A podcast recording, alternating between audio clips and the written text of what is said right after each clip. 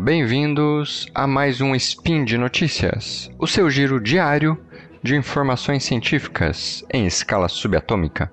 Meu nome é Juliano e hoje, dia 3 Caosin do calendário Decatran e dia 13 de setembro do calendário Gregoriano, falaremos sobre hipertensão e o consumo de vinho. No programa de hoje, vamos falar a relação entre o consumo de alimentos ricos em flavonoides, como o vinho, por exemplo, e mudanças na microbiota e alterações na pressão arterial. Notícias.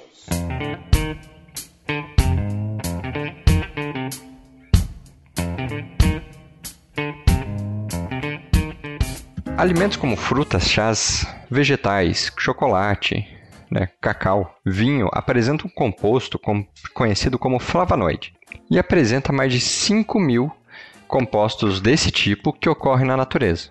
Então, após a ingestão desses, de alguns desses produtos, nós temos uma interação entre eles, os flavonoides, e a microbiota intestinal. Ou seja, microorganismos conseguem alterar a estrutura desses flavonoides, fazendo com que haja mudanças na sua microbiota.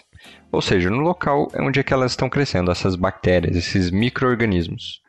Só que ele acaba favorecendo alguns ao invés de outros. Por exemplo, frutos silvestres ou berries tais como a framboesa, mirtilho, eles apresentam altos níveis de um tipo de flavonoide chamado de antocianina. Essa antocianina ela acaba favorecendo um tipo de bactéria do gênero, um tipo de bactéria do gênero Bifidobacterium, a qual produz metabólitos, ou seja, compostos bioativos, que apresentam uma função, por exemplo, como cardioprotetora, que já foi visto em alguns estudos além de melhorar os níveis lipídicos, ou seja, do, da gordura do sangue de alguns dos indivíduos, e reduzir a resistência vascular. Essa resistência vascular tem relação com a, diretamente com a pressão arterial. Outro exemplo que já mostrou alguns efeitos positivos é com a bebida rica em cacau, e que o uso por quatro semanas acabou aumentando consideravelmente as bactérias lactobacilos. Sabe aquele lá do leite,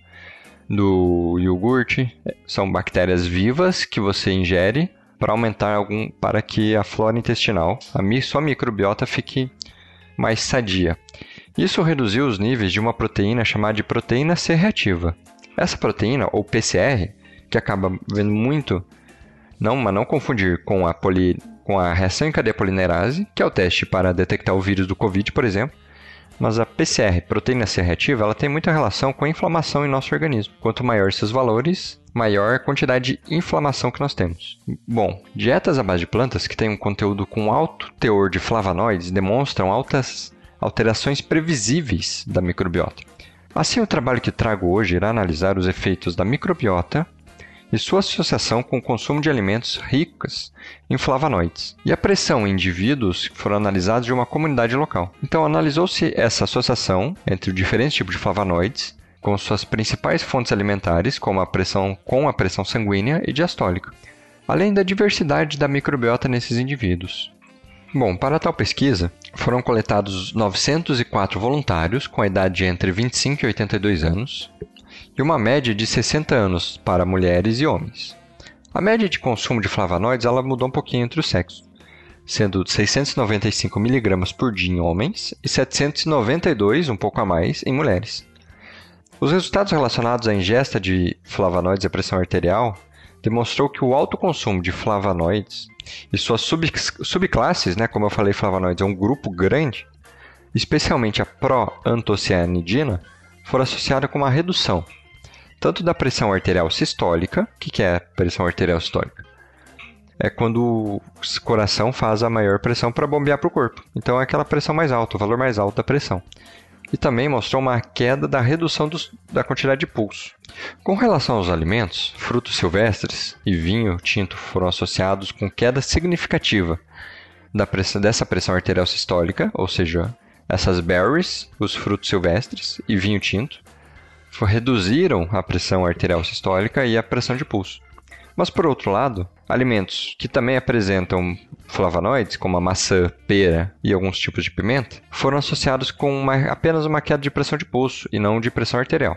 Na discussão desse trabalho, mostrou que 15% mais ou menos das relações entre os alimentos ricos em flavonoides E a queda da pressão arterial sistólica pode estar relacionada e podem ser explicadas com mudanças da microbiota.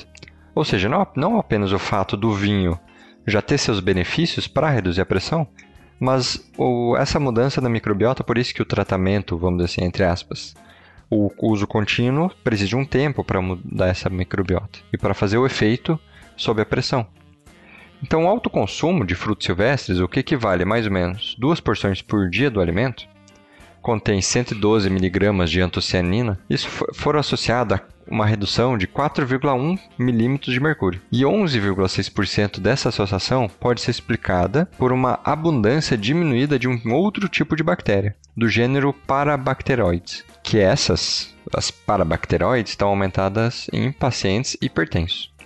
Além disso, o consumo de 250 ml de vinho tinto por semana foram associados com uma queda de quase 3 milímetros de mercúrio da pressão sistólica. Isso pode ser explicado por uma combinação do, da bactéria do gênero Ruminococcacea. Vale ressaltar que as análises da microbiota foram realizadas utilizando o material genético presente no material fecal de cada voluntário. Ou seja, você pega as fezes do, do indivíduo e você roda com análise genética, você analisa o material, você analisa os genes. Você não olha a bactéria de forma direta. Você olha os genes que fazem parte de cada bactéria. E dessa forma você vai classificando a bactéria. Mas será que essa diferença de 4.1 ou 4 da pressão sistólica, dependendo do alimento, faz alguma diferença clínica do paciente? Bom, estudos mostram que uma queda de 5 milímetros de mercúrio da pressão sistólica pode reduzir o risco de infarto em 13% em uma amostra de quase 300 mil pessoas por ano. Ou seja, todo ano, 45 mil pessoas vão ter uma melhor qualidade de vida, além de uma redução de gastos em saúde e custos sociais. Pacientes hipertensos apresentam mudanças intestinais, como aumento da permeabilidade da inflamação e da perfusão no intestino. Assim, apesar do fato de o indivíduo ter pressão alta, isso já pode alterar a comunidade microbiana do local, mas ainda não sabe o quanto essas mudanças levam a consequências da hipertensão. O que, que, eu, o que eu quero dizer aqui? Apenas o fato da pessoa já ter pressão alta, devido a alguns fatores que eu comentei, como a permeabilidade maior, é, níveis de inflamação maior, isso faz com que algumas bactérias negativas para nós nos colonizem. Então, por fim, os tais frutos silvestres, o vinho tinto, foram alimentos que mais tiveram benefícios, principalmente com relação à pressão arterial sistólica. Bom, e por hoje é só, pessoal. Lembro que todos os links comentados estão no post. Também deixe seu comentário, elogio, crítica, declaração de amor, o membro predileto. Lembro ainda que este podcast só é possível acontecer por conta do seu apoio no patronato do SciCast, tanto no Patreon quanto no Padrim. Um grande abraço e até amanhã.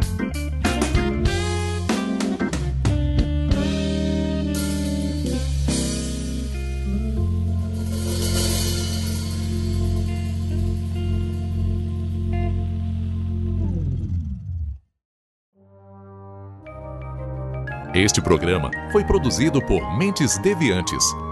deviante.com.br